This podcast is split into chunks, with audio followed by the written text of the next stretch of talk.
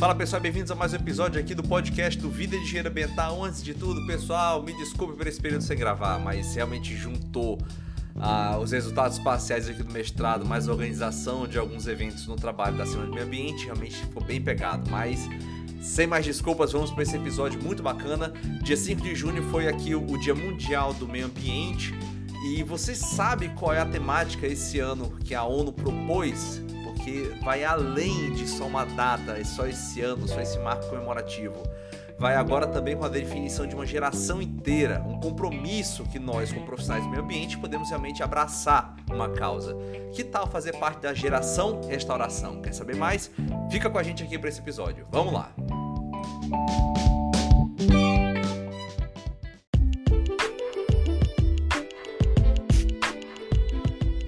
voltar um pouquinho na história. Antes de só falar do Dia do Meio Ambiente, como é que ele surgiu? Então, o Dia do Meio Ambiente foi criado pela Organização das Nações Unidas em 1972 para marcar a abertura do, da Conferência de Estocolmo, exatamente no dia 5 de junho. E essa foi a primeira reunião de representantes do mundo inteiro, para ser mais exato, 113 países, para discutir essa relação entre o homem e a natureza. Isso é um documento muito importante daqui, que foi a Declaração da Conferência das Nações Unidas sobre o Meio Ambiente Humano que trata-se do primeiro documento do direito internacional para reconhecer o direito humano ao meio ambiente de qualidade, que é aquele que permite o homem viver com dignidade. A gente vive nesse período do antropoceno gente sabe que os seres, os seres humanos são os grandes responsáveis por mudanças graves no meio ambiente, como a poluição e a perda da biodiversidade. E cabe a nós criar medidas que impeçam esses impactos de atingir de modo irreversível a Terra. E é interessante porque a data marca realmente assim uma bandeira de trazer essa consciência sobre o equilíbrio entre a relação entre as nossas atividades e o meio de vida nosso com esse ecossistema que habitamos e todos os seres que nós nos relacionamos.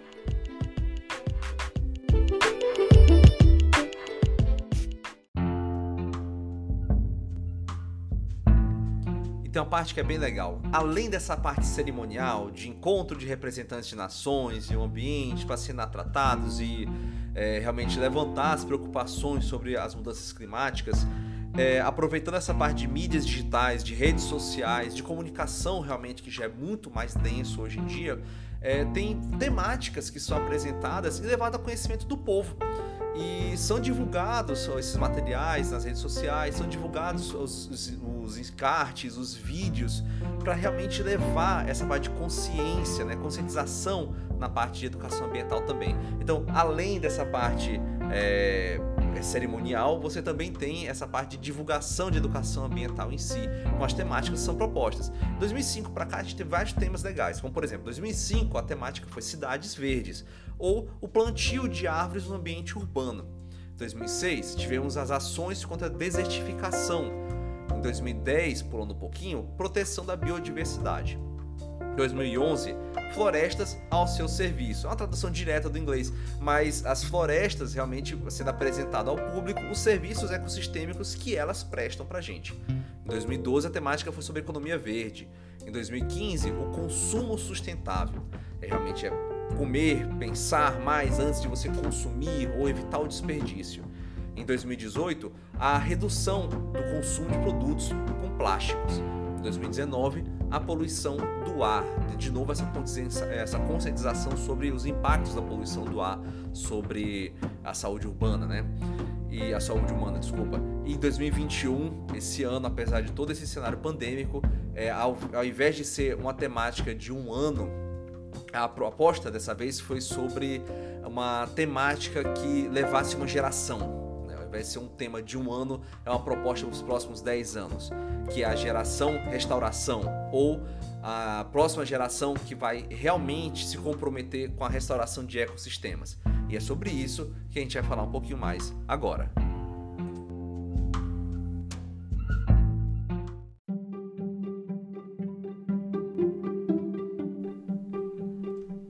Então vem exatamente a proposta da geração restauração em um momento que quase metade de todas as áreas agrícolas estão passando por um processo de degradação.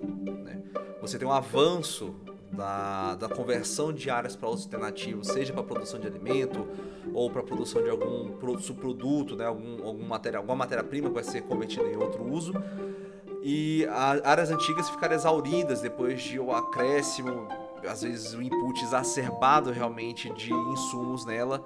E depois que você já não tem mais é, uma vantagem realmente continuar fazendo esse acréscimo de insumo, ela é abandonada. Então, isso ameaça os meios de subsistência e também pode levar à extinção e intensificando as mudanças climáticas nessa região.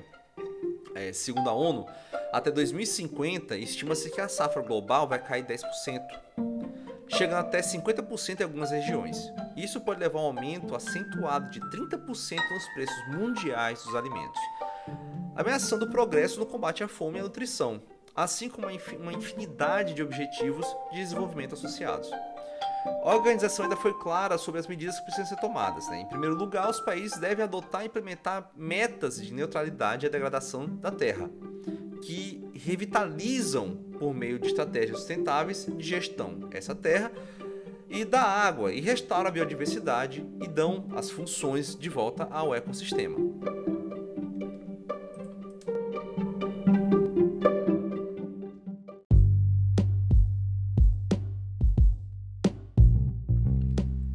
restauração de ecossistemas significa ajudar na recuperação de ecossistemas que foram degradados ou destruídos, bem como conservar os ecossistemas que eles estão intactos. Ecossistemas saudáveis, com maior riqueza na biodiversidade, produzem mais benefícios, como solos mais férteis, mais produtividade nas áreas de madeira e pesca e maiores estoques de gases de efeito estufa. A restauração pode acontecer de várias maneiras, por meio do plantio ativo, por exemplo, ou na remoção de pressões para que a natureza possa se recuperar por si mesma. Nem sempre é possível ou desejável devolver um ecossistema ao seu estado original. Ainda precisamos que terras agrícolas e infraestrutura em espaços que antes eram florestas, por exemplo, e os ecossistemas, assim como as sociedades precisam se adaptar ao ambiente, a um clima de mudança. Todos os tipos de ecossistemas podem ser restaurados, incluindo florestas, terras agrícolas, cidades, áreas úmidas e oceanos. As iniciativas de restauração podem ser lançadas por qualquer pessoa, desde governos e agências de desenvolvimento até empresas, comunidades e indivíduos. Isso porque as causas de degradação são muitas e variadas e podem ter um impacto de diferentes escalas.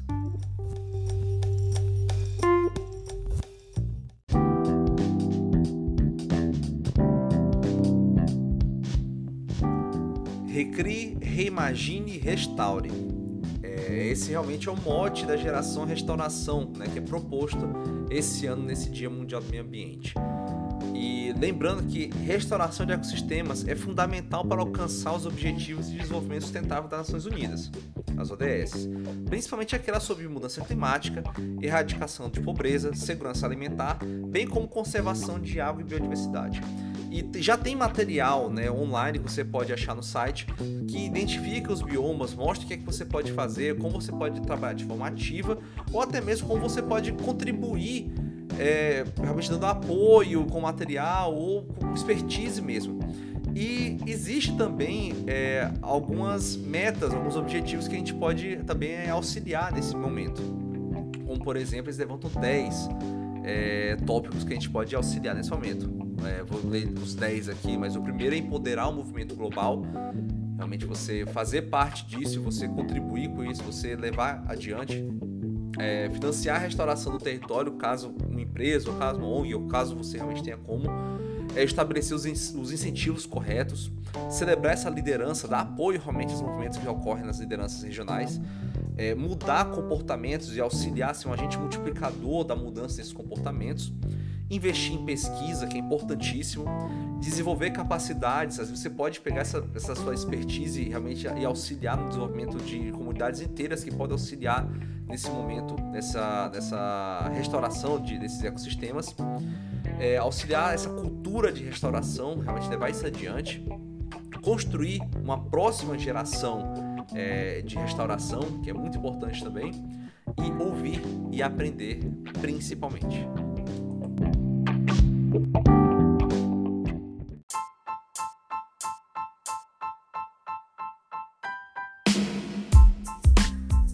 A gente não podia ficar de fora dessa. Realmente, como profissionais da área de meio ambiente, nós temos um papel aqui realmente muito importante nisso. Ah, ainda mais dentro do Brasil, nós devemos assumir esse protagonismo. E fica o convite, se vocês querem conhecer mais sobre isso, é, é tem o site que é o decadeonrestoration.org barra pt enfim, BR, ou seja, você tem a parte é, em português brasileiro direitinho lá e outras línguas também. E você tem um material muito legal, inclusive mostrando o. Eu achei muito legal quando eles colocam a parte do bioma urbano, sabe? E como você pode auxiliar também no processo de recuperação de áreas dentro do ambiente urbano, bem legal. E procura também no YouTube, você tem vários vídeos do projeto já apresentando qual é o mote do projeto aqui é, dentro de geração e restauração. É fácil, gente. Procura no YouTube geração e restauração, você já consegue achar muita coisa bacana. Se você não for atuar diretamente com isso, poxa, apoie a causa, apoie a causa também e seja um agente multiplicador disso. Pense que é, apesar de você é, alguns acharem que trabalhar com restauração é corrigir um erro do que aconteceu, eu penso que trabalhar com restauração é trabalhar com algo à frente, porque é um futuro que está em jogo nisso. Então, pessoal, esse foi mais um episódio aqui do podcast do Vida de Engenheiro Ambiental. Estamos de volta, agradeço demais aqui mais uma audiência de vocês aqui no nosso Spotify. E, bem, fiquem antenados aqui para mais novidades do nosso canal também no YouTube. É só isso, pessoal. Muito obrigado e até a próxima.